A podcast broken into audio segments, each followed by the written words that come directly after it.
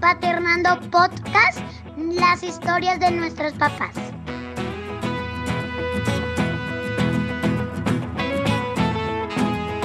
Bienvenidos y bienvenidas nuevamente a Paternando Podcast, un espacio, un rinconcito virtual. Ya tuvimos nuestro nacimiento. Julito, ¿cómo estás?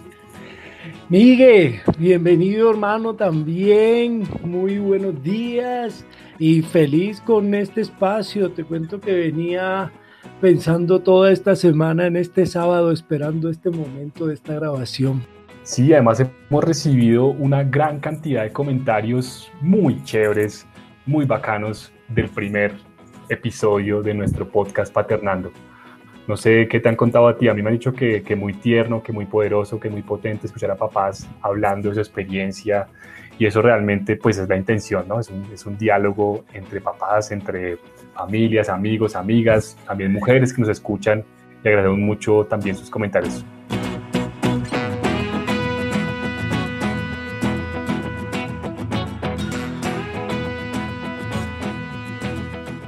Pues nada, estamos dándole durísimo a este proyecto que están haciendo, que está creciendo, que está caminando.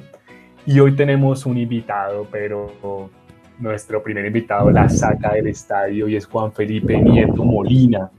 Él es papá de Adrián Nieto Lagos y esposo de Andrea Lagos y un amante profundo de la música. Entonces, Juan, mi hermano, bienvenido a este programa. ¿Cómo estás? Hola Miguel, hola Julio, pues muchísimas gracias por la invitación y bueno, acá feliz, contento de poderme sentar con dos, dos maestros de este arte de la paternidad también, eh, artífices de esta idea tan maravillosa, tan bonita, que nos permite encontrarnos en, un círculo pues que es maravilloso. Hombre, Juan, bienvenidísimo, mi hermano. Y cuéntanos un poco a qué te dedicas. Eres, entre otras, papá y rockero. Pero cuéntanos tú un poco acerca de tu historia. ¿A qué te dedicas, hermano? Bueno, eh, yo soy, voy a comenzar primero como a contarles un poquito de, de, quién soy yo. Eh, pues yo soy padre de familia muy reciente. De, yo me convertí en padre eh, a los 33 años. Eh, algunos, algunos pensaban en mi, en mi, familia que nunca iba a tener hijos. Y, y, digamos que no estaban dentro de las opciones, ¿no? Pero cuando llegó, eh, lo recibimos, recibimos esta noticia con, con mucha alegría. Y para, para nosotros fue no solamente un reto, sino también un cambio, una transformación que nos permitió eh, pensarnos de otro modo, transformarnos y, y, transformar también la vida profesional, porque yo soy docente, vengo trabajando en el tema de, de, de la docencia, pero también en la investigación, y desde allí como que hubo un viraje en los intereses también de, de que, me, que, me, que me atravesaban. Es decir, comencé a interesarme por la infancia, comencé a interesarme por los niños, por las niñas. Y esto ha sido muy bonito porque allí eh, eh, me encuentro y me reinvento como, como hombre para comprender que efectivamente somos, somos personas que, que tenemos una gran responsabilidad y es la de cuidarnos mutuamente. Hey, qué poderoso eso, mi hermano, de verdad. Y yo también planteé la vez pasada el cuidado como un asunto fundamental en la paternidad. Ahí nos juntamos los dos también y seguramente también con Julio. Yo les tengo una pregunta que también les voy a responder y es, ¿ustedes cómo recuerdan ese primer momento cuando se vieron con su hijo, con su hija? ¿Cómo, cómo lo tienen ahí en la mente? ¿Cómo lo traen al corazón? No sé qué arrancar, Julito y luego Juan. Julito, hágale. Dale. Uy, yo me acuerdo entre otras de una cosa y es que yo estaba, yo, yo tuve una fortuna y es que me dejaron entrar a la sala de parto, ¿no? Pero me tenían esperando porque, bueno, se había complicado un tema, en fin, me tenían ahí esperando. y yo estaba con otro grupo de señoras que estaban afuera esperando para poder entrar a la sala de parto y esperando y esperando cuando me dicen alístese y alístese es que yo me, me hacen poner una bata, estoy así en toda la puerta donde está la entrada a las salas de parto y de pronto se oye un llanto. Ese llanto lo tengo grabado en mi cabeza. Y dicen la doña, ya nació, pero como si todo el mundo supiera cómo sonaba el llanto de la Juana, ¿no? Ya nació y éntrese, me entran, esta mujer tiene la doctora, tiene el, tiene a la Juana en las manos, la pone encima del pecho de Mari, desnudita, chiquitica, y me dice, vístala. Nadie le enseña a uno a vestir bebés. Nosotros fuimos a todos los cursos de preparto, no sé qué, pero nadie le dice a uno cómo se ponía un pañal ni cómo nada. Y esa fragilidad que se ve ahí, cogerla, tocarla, no, lo máximo. La cogí y evidentemente lo que todo el mundo dice, contar los deditos, las manitos, los piecitos, estaba completa, todo maravilloso. La visto y me sacan de la sala, pero con la Juana, ¿no? Y tengo ahí como 20 minutos de intimidad con ella mientras terminaban otra vez de, de alistar a la Mari para ya poder volverle a llevar a la niña. Y nos quedamos sentados, pero mirándonos. Yo pensaba que los bebés abrían los ojos como a los, no sé, a los días, pero ella tenía los ojitos abiertos y me miraba, nos mirábamos. Le decía diez mil veces bienvenida, te amo. Y ella me miraba y me miraba. Y ese momento, les cuento, todavía lo tengo grabado, pero cada segundo. Creo que es la, la, felicidad más grande que yo he vivido. Verla bien, ver que Mari estuviera bien y ver que además ella de cierta forma me reconocía. Yo le había hablado mucho en la panza y yo siento que ella conocía mi voz. Entonces, para mí ese momento es el amor total, así la vida en un instante. Que, que no, hermano, me arrugas el corazón con eso que me cuentas, que nos cuentas. Eh, Juan, ¿y a ti qué? ¿Cómo te pasó ese primer momento? ¿Cómo fue? Bueno, mmm, lo mío fue así como, como algo también muy, muy especial porque a mí, a diferencia de Julio, no me dejaron entrar a la sala. Yo me preparé, hice todos los cursos, mejor dicho, asistencia, carita feliz y cuando llegamos a la, al, al, al Uh, cuando ya estábamos llegando al, al, a las últimas semanas, eh, nos dijeron pues que, que, bebé no se había girado, entonces venía, venía sentado y, y tenía que eh, nacer por cesárea, ¿no? Entonces, infortunadamente no me dejaron entrar, pero eh, pude estar como en todo ese proceso previo a. Entonces, hubo algo muy bonito que pasó y fue que Marce, eh, cuando ya la entraron, le conectaron un, un aparatico en la barriga y se escuchaba el latido del corazón de bebé. Y era el tuk, tuk, tuk, tuk. Y yo vi eso tan lindo, lo grabé, tengo ese audio guardado dentro de mis archivos, eh, ese tiki, tiki, tiki, tiki, y, y como que acercaba a uno la, la la mano y se aceleraba y como que sabía que algo estaba pasando allí. Eh, horas de, de, de, de, espera, de cansancio y cuando, y cuando ya nació, lo único que, que yo pude hacer fue llorar. Yo lloré, yo lloré la emoción, yo no me contuve, yo lo recibí con una alegría infinita y, y una escena muy chévere, muy linda, eh, porque, pues bueno, dentro de lo que yo hago también hago fotografía y fue encontrarme a mi esposa eh, feliz, muy contenta, muy cansada también, eh, a bebé en un ladito ahí en, en, la cama y una mancha, pues, de, de, de lo que había quedado de, de sangre del, del parto. Y yo vi tan poderoso eso porque fue la conexión, o sea, el momento transitorio de ver a bebé en la barriga y ya después por fuera, pero también ver todo el trabajo que hace la mujer y también la felicidad de que, de que estuviéramos ahí juntos, conectados. Eh, creo que eso fue una felicidad mutua y el llanto de alegría no se contuvo. Fue una cosa maravillosa. La anécdota que tengo fue que eh, eh, le puse el pañal al revés.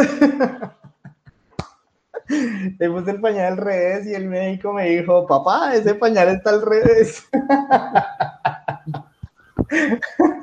e inmediatamente, pues, quítale el pañal y vuélvalo a poner.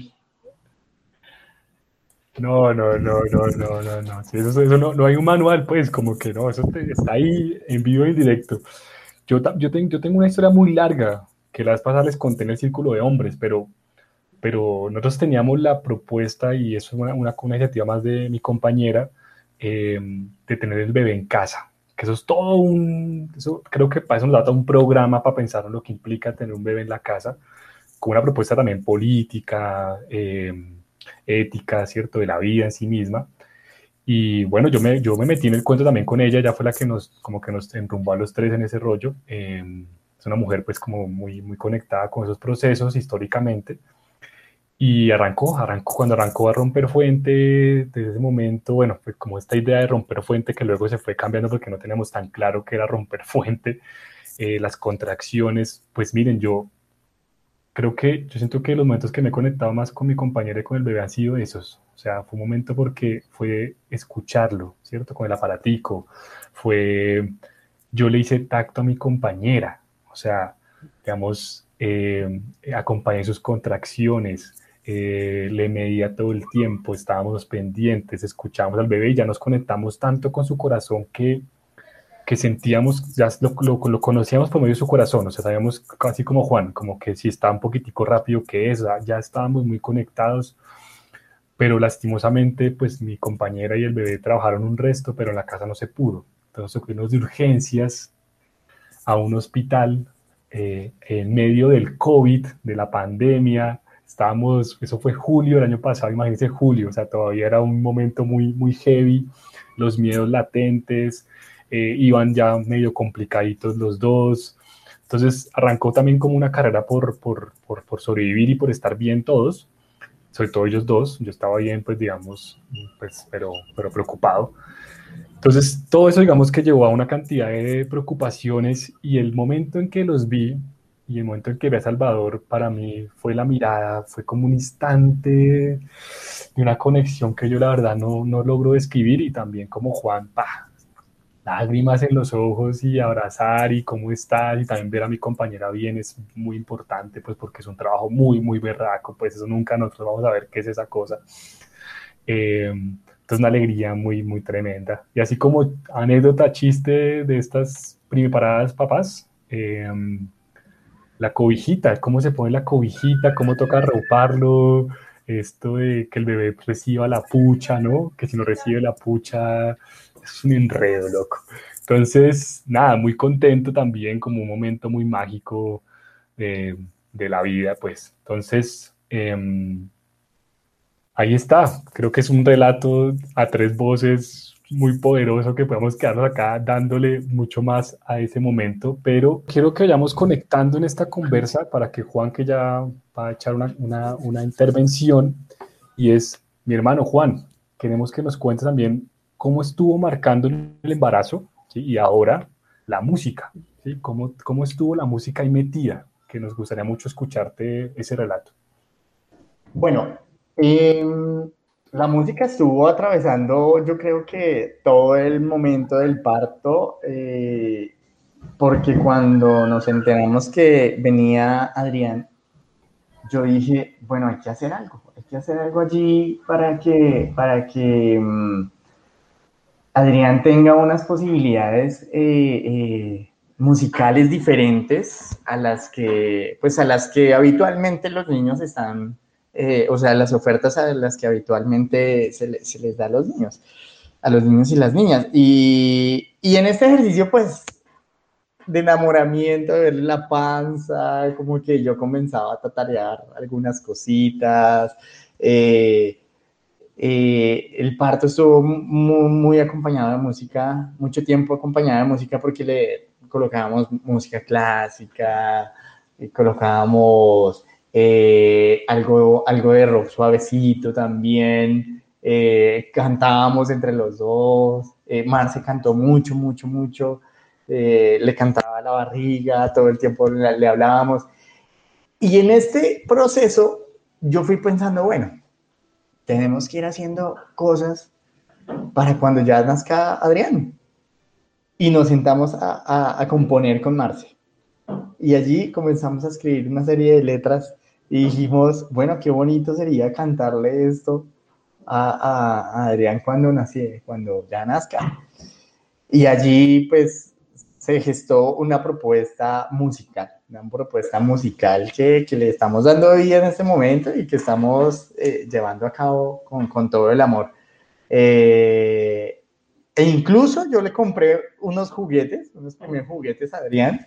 Eh, le compré un, un xilófono, eh, grabé unos videos con él, muy bebé, muy pequeñito tocando, era una maravilla.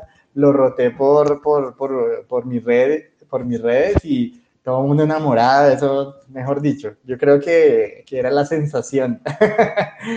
Entonces, e, es muy chévere. Y bueno, digamos que acá yo tengo un piano y él también viene, lo prende y ta, ta, ta, ta, ta, le mueve todas las teclas. Y, creo que aquí hay un enamoramiento de él hacia la música bastante chévere. Además, porque los dos nos sentamos a escuchar música juntos. Y yo me siento y, los dos escuchamos música infantil y la disfrutamos y él se aloca, salta, mejor dicho, vibra con, con esto. Entonces esto es maravilloso, esto ha sido muy, muy chévere eh, porque nos ha conectado a, todos. Bueno, Juan, y cuéntanos ahora qué es el gato Gandalf.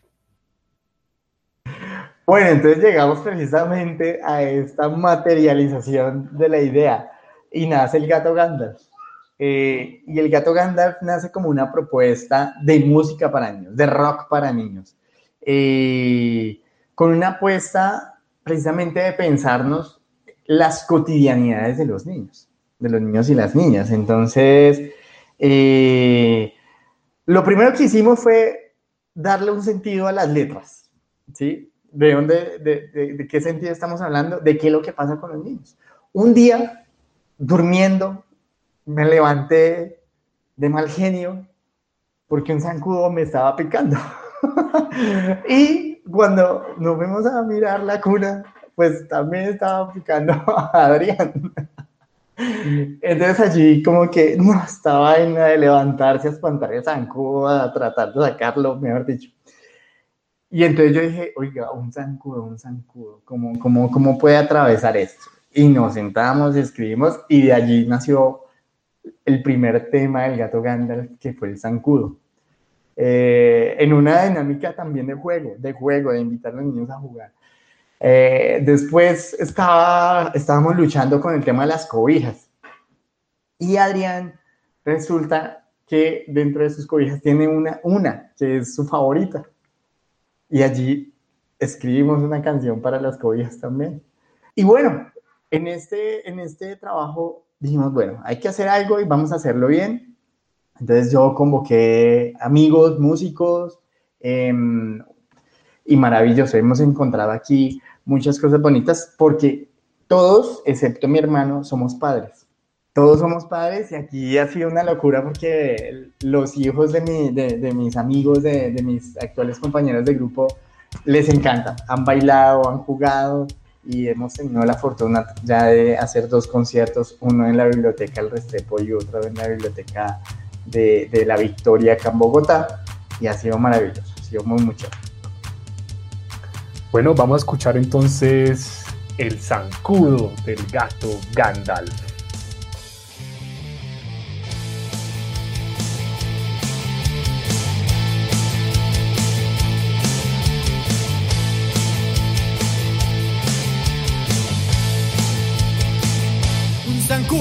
Picó y me hizo una yayay. Ahora que me duele, no me paro de rascar. Bueno, muchísimas gracias Juan, qué maravilla de canción. Aquí en la casa la bailamos con la Juana desde que nos la compartiste.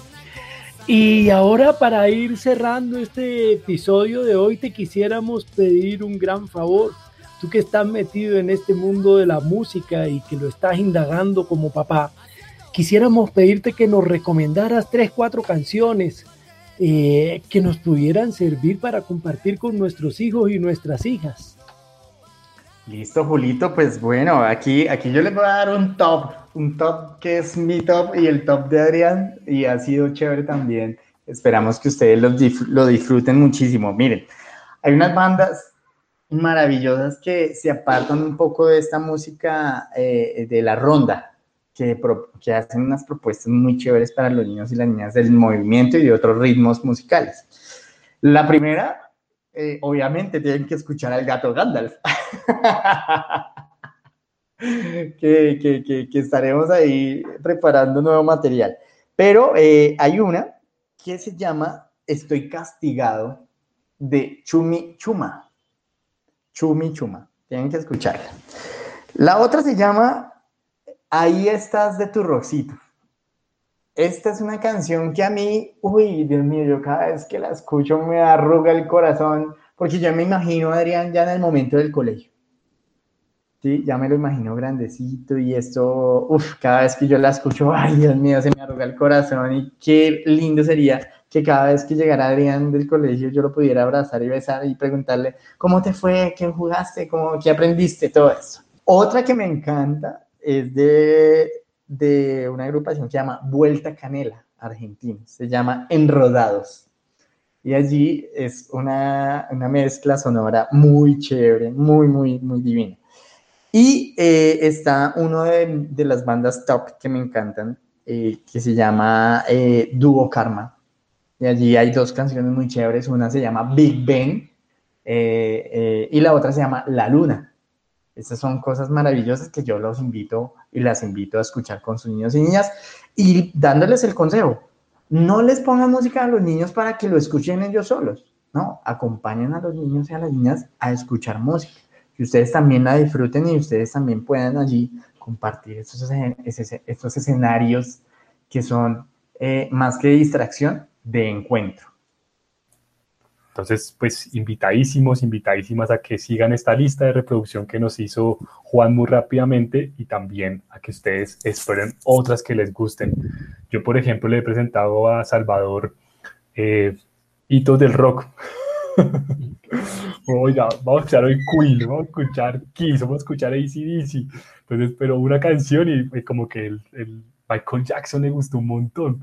Entonces, bueno, también cada uno es lo que le gusta puede hacer el encuentro. Juan, muchísimas gracias hermano, de verdad, por este gran programa, eh, muy bacano. Eh, estoy muy contento, estamos muy contentos de, de tenerte aquí como primer invitado de Paternando Podcast. Y pues un abrazo, hermano, y no, una palabra de despedida que quieras hacer tú. Bueno, pues eh, primero agradecerles, Miguel, Julio, de verdad, qué programa tan bacano. Yo aquí lo único que invito es que a, a, otros papás a que se animen a participar y que fastidien a estos dos manes acá con mensajes, con correos diciendo, venga, yo quiero, yo quiero participar. Y, y qué bonito que esto efectivamente nos convoque en un trabajo de red y, bueno, aquí vamos a construir, vamos a para adelante con esto. Muchas gracias muchachos, esto es maravilloso, de verdad, me, me conmueve muchísimo, me moviliza eh, y me pone muy feliz, muy feliz todo esto que estamos haciendo. Miguel, Juan, muchas gracias, qué lindo espacio a lo bien, es pero muy sanador poder encontrarnos en estos tiempos tan complejos a poder compartir sobre cosas tan bellas, ¿no? Entonces, Juan, nuevamente muchas gracias. Bueno, y aprovecho esta despedida para invitarles a que del gato Gandalf, cuando tengan un tiempito, nos regalen una cancioncita para poder ambientar Paternando Podcast. Sería bellísimo tener nuestra música de fondo hecha por una banda de papás. Gracias, mi hermano. Entonces, nada, gracias a quienes nos han escuchado, gracias Juan, y bueno, Miguel, tienes la palabra para que nos despidas. Y hasta aquí fue el episodio número 2 de Paternando Podcast. No olviden seguirnos por las redes sociales, YouTube y Spotify y escuchar el primer episodio. Un abrazo y tengan un feliz resto de día. Muchas gracias por acompañarnos y les esperamos en el próximo episodio de Paternando. Si deseas comunicarte con nosotros, Puedes escribirnos a paternandopodcast.gmail.com.